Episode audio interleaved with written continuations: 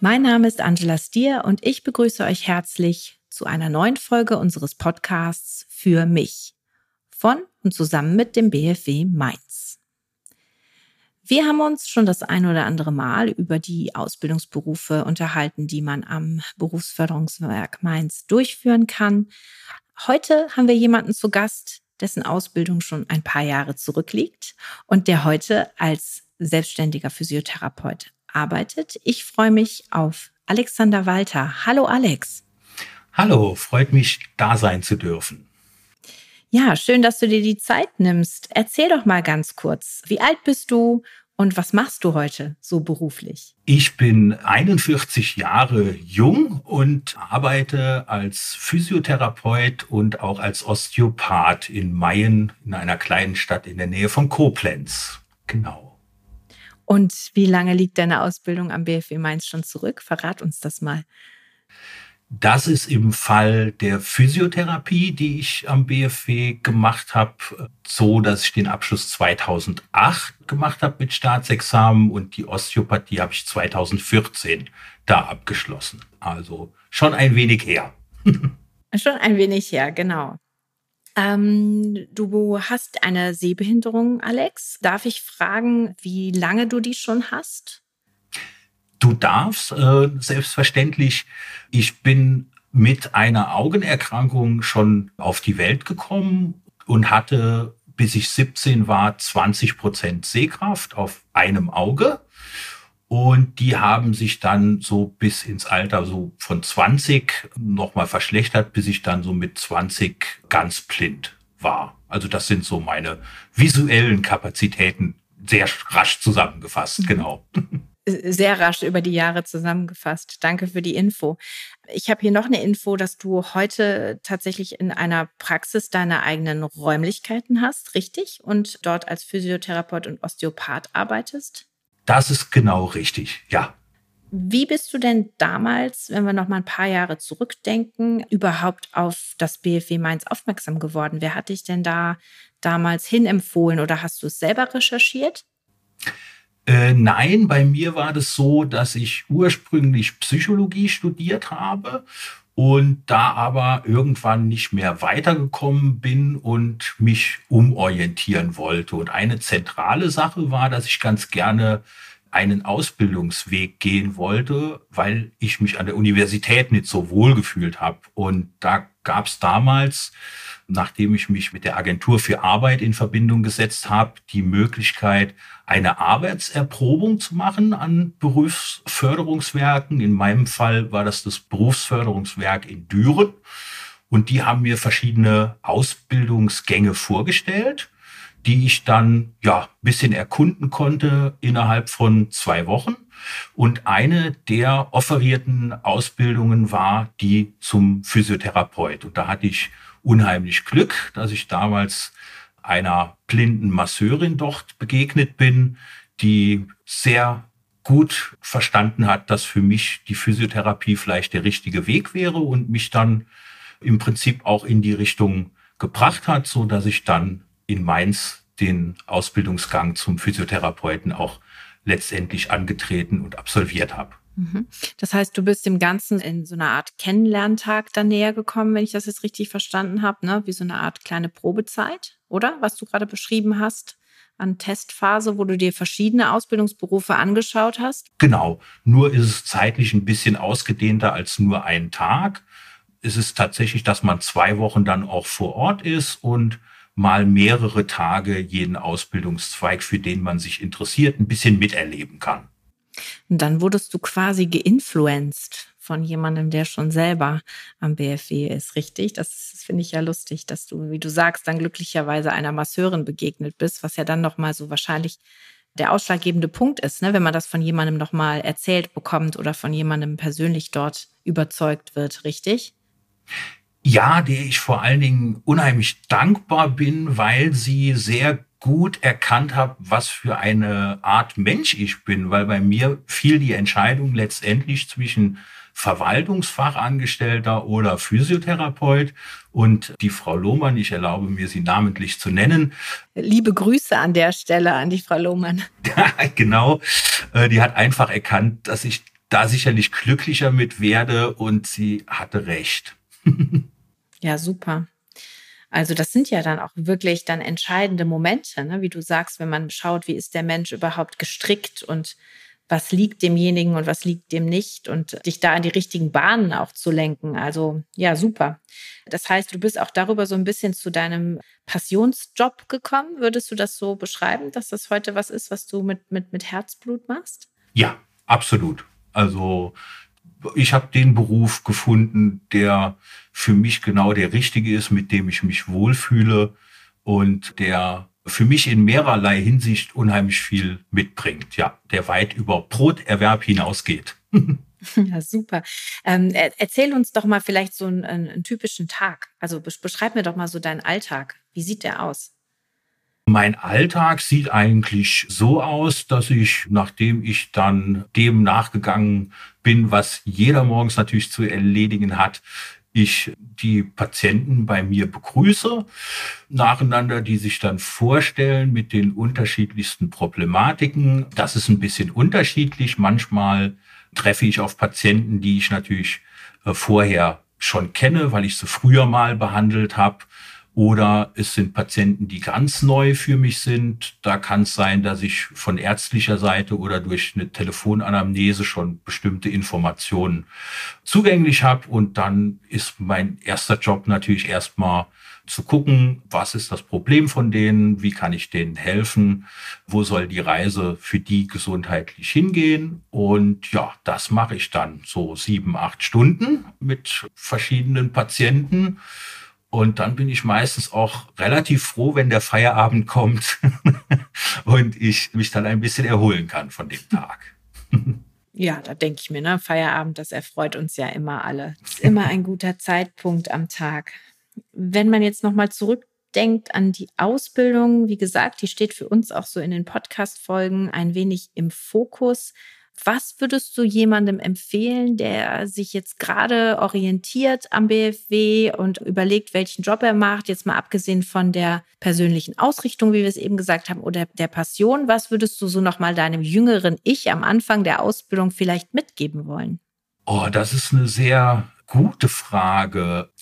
Also ich finde, man wurde durch die Ausbildung im Berufsförderungswerk unheimlich gut vorbereitet auf die berufliche Praxis, die einem dann später begegnet ist. Es gibt aber ein paar Dinge, also das ist aber, glaube ich, überall so, das ist dieser Unterschied zwischen Theorie und Praxis dann tatsächlich, die man nur durch Berufserfahrung an Wissen, an Erkenntnis erwerben kann. Und da gibt es so ein paar Sachen, die hätte ich mir selber vielleicht ganz gerne gesagt oder meinem jüngeren Ich. Ne? Also ich mache mal ein Beispiel. Es gibt halt manche Herausforderungen, mit denen rechnet man nicht unbedingt oder die hat man nicht so auf dem Schirm. Die haben jetzt weder etwas mit der Behinderung noch mit der Ausbildung an sich zu tun. Das wäre so ein Ding wie, du begegnest in diesem Beruf jedem Typ von Menschen, weil der selektierende Faktor ja nur die Erkrankung ist und die kann jeden treffen. Und das heißt, du begegnest auch äh, einer ganzen Menge Menschen, die nicht so nett sind, um es mal so auszudrücken. Und damit muss man dann auch umgehen können. Und das wären vielleicht so Sachen, die hätte ich mir selber noch gesagt, dass ich mich da vielleicht ein bisschen besser drauf vorbereiten kann. Also das wäre so eine Sache, die mir einfällt. Aber da gibt's noch andere Beispiele. Also ja, vor allen Dingen dann wahrscheinlich so das, meinst du so gerade das Thema auch Kommunikation und Umgang dann mit Menschen, die nicht ganz so easy sind, ne? Ganz genau. Also, um es mal ganz konkret zu sagen, es kommt ein Patient zu dir, der keine gute Körperhygiene hat. Die Ursache dafür sind aber nicht körperliche Einschränkungen, also Alter, sondern es ist einfach dessen Art so zu leben. Und wie bringst du diese Information rüber oder bringst du sie überhaupt rüber. Und dann merkst du, was mich dann sehr gewundert hat. Ungefähr 95 Prozent deiner Kollegen bringen die Information gar nicht rüber, sondern die leben damit, dass das so ist. So bin ich jetzt als Mensch gar nicht. Das heißt, ich bin dann jemand, der den Patient auch darauf anspricht und darauf aufmerksam macht, dass eine adäquate Körperpflege Voraussetzung ist, um zu einer Körpertherapie zu gehen und das ist so eine Information, die ist äußerst schwierig so zu verpacken, dass man Menschen damit nicht verletzt. Und ja, das muss man tatsächlich üben. genau. Ja, das finde ich ja ganz spannend. Also du sprichst es dann einfach an? Also du sagst den Leuten das einfach oder wartest du erstmal noch ein, zwei Besuche, bis du die Leute irgendwie ein bisschen besser kennst?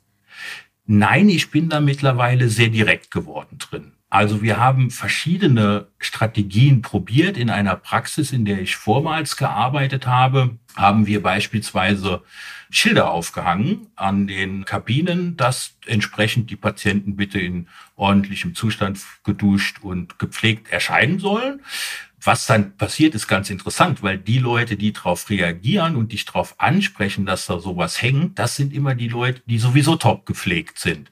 Die Leute, die nicht gut gepflegt sind, weil das kannst du ja dann super einbauen, dann sagst du, haben sie schon gesehen, wir haben hier Schilder aufgehangen und so, dann fangen die an, über Menschen zu reden, die nicht gut gepflegt sind und sehen sich selber nicht als Teil dieser Menschen. So, also damit kommst du auch nicht weiter. Und da bin ich irgendwann mal zu dem Schluss gekommen, die direkte Variante ist dann doch die beste. Man muss dann eben nur, weil natürlich jeder, der diese Information bekommt, automatisch in eine Verteidigungshaltung geht, damit gut umgehen können und auch klar machen, dass man das nicht böse meint. Und da gibt's noch ein paar andere Sachen zu berücksichtigen, aber ja, da muss man sich halt behutsam nähern, aber man kann es auch sagen.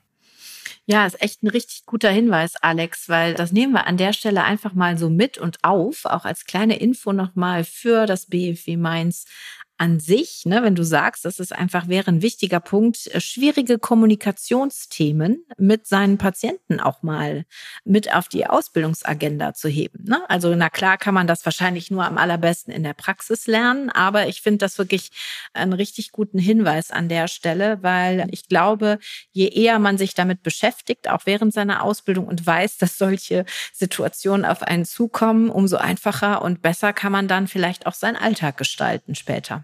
Das denke ich. Wobei ich da, wie gesagt, gar nicht sagen würde, dass es da große Defizite bei uns im BFW gegeben hat.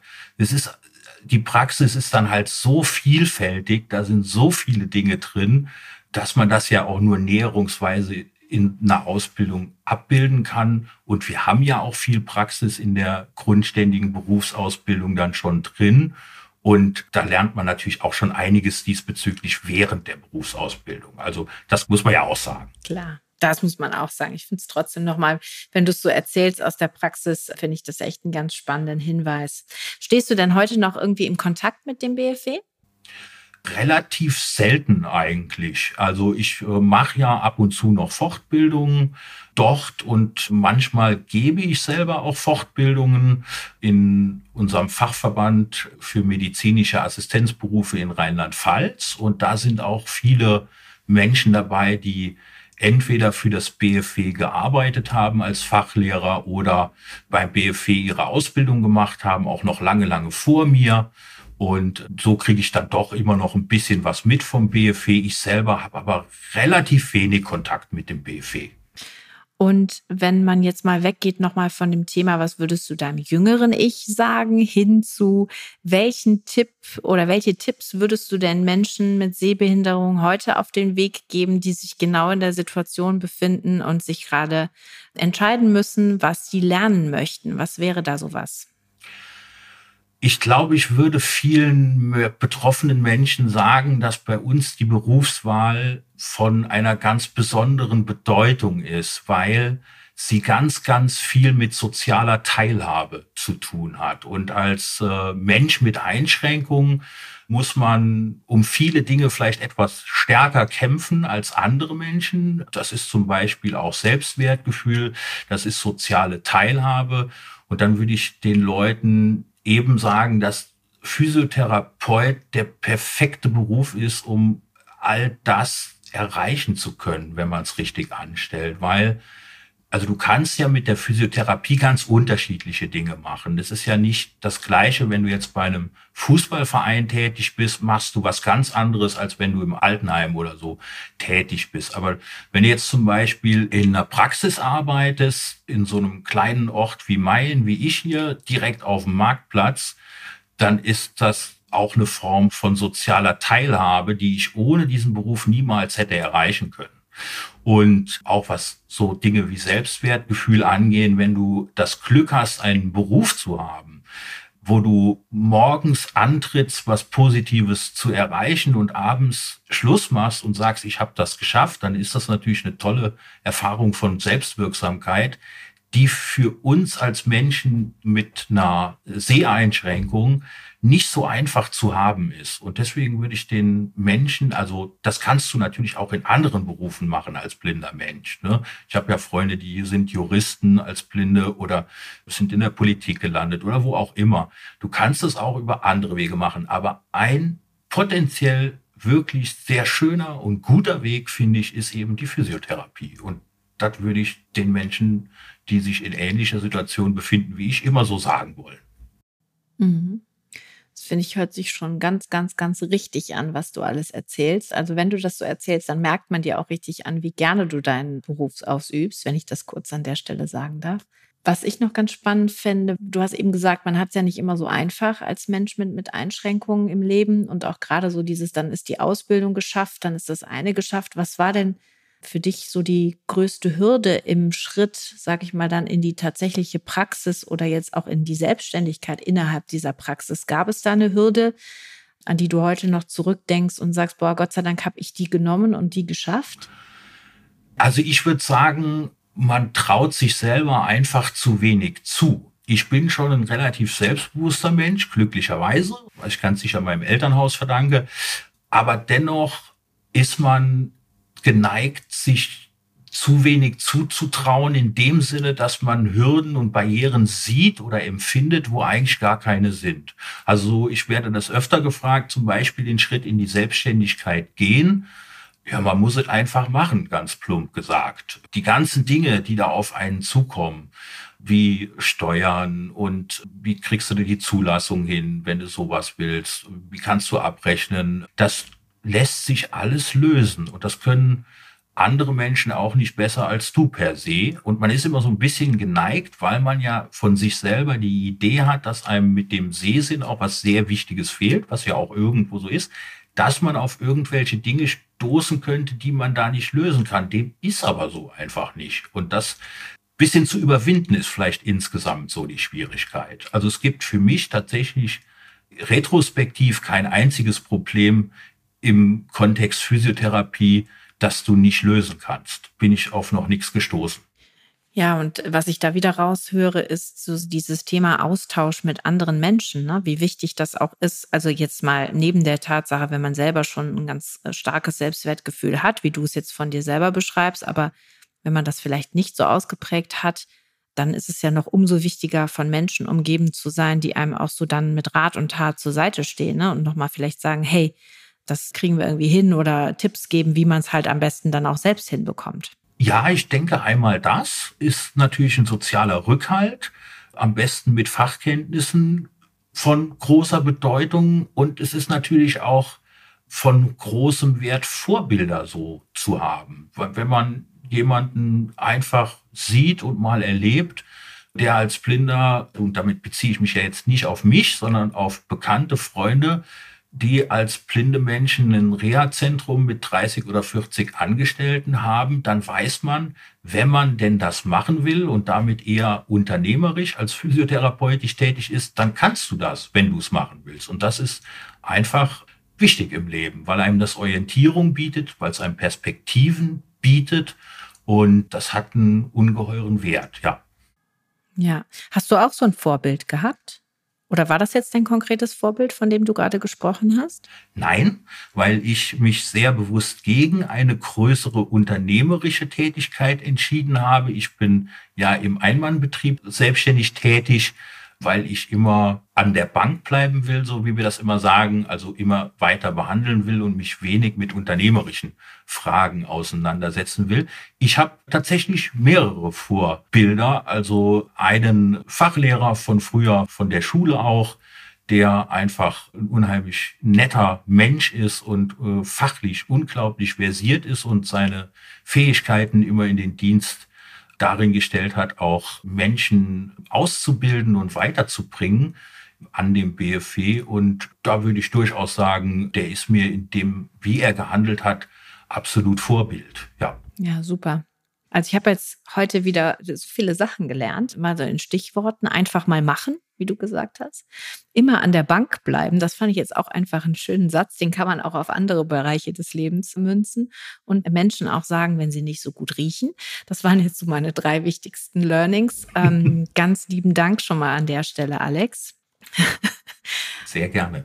Bevor wir schon zum Ende unseres kleinen Talks kommen, hätte ich noch einen Satz, den ich hm, anfangen würde und mal schauen, ob du ihn mir direkt auch vervollständigen kannst.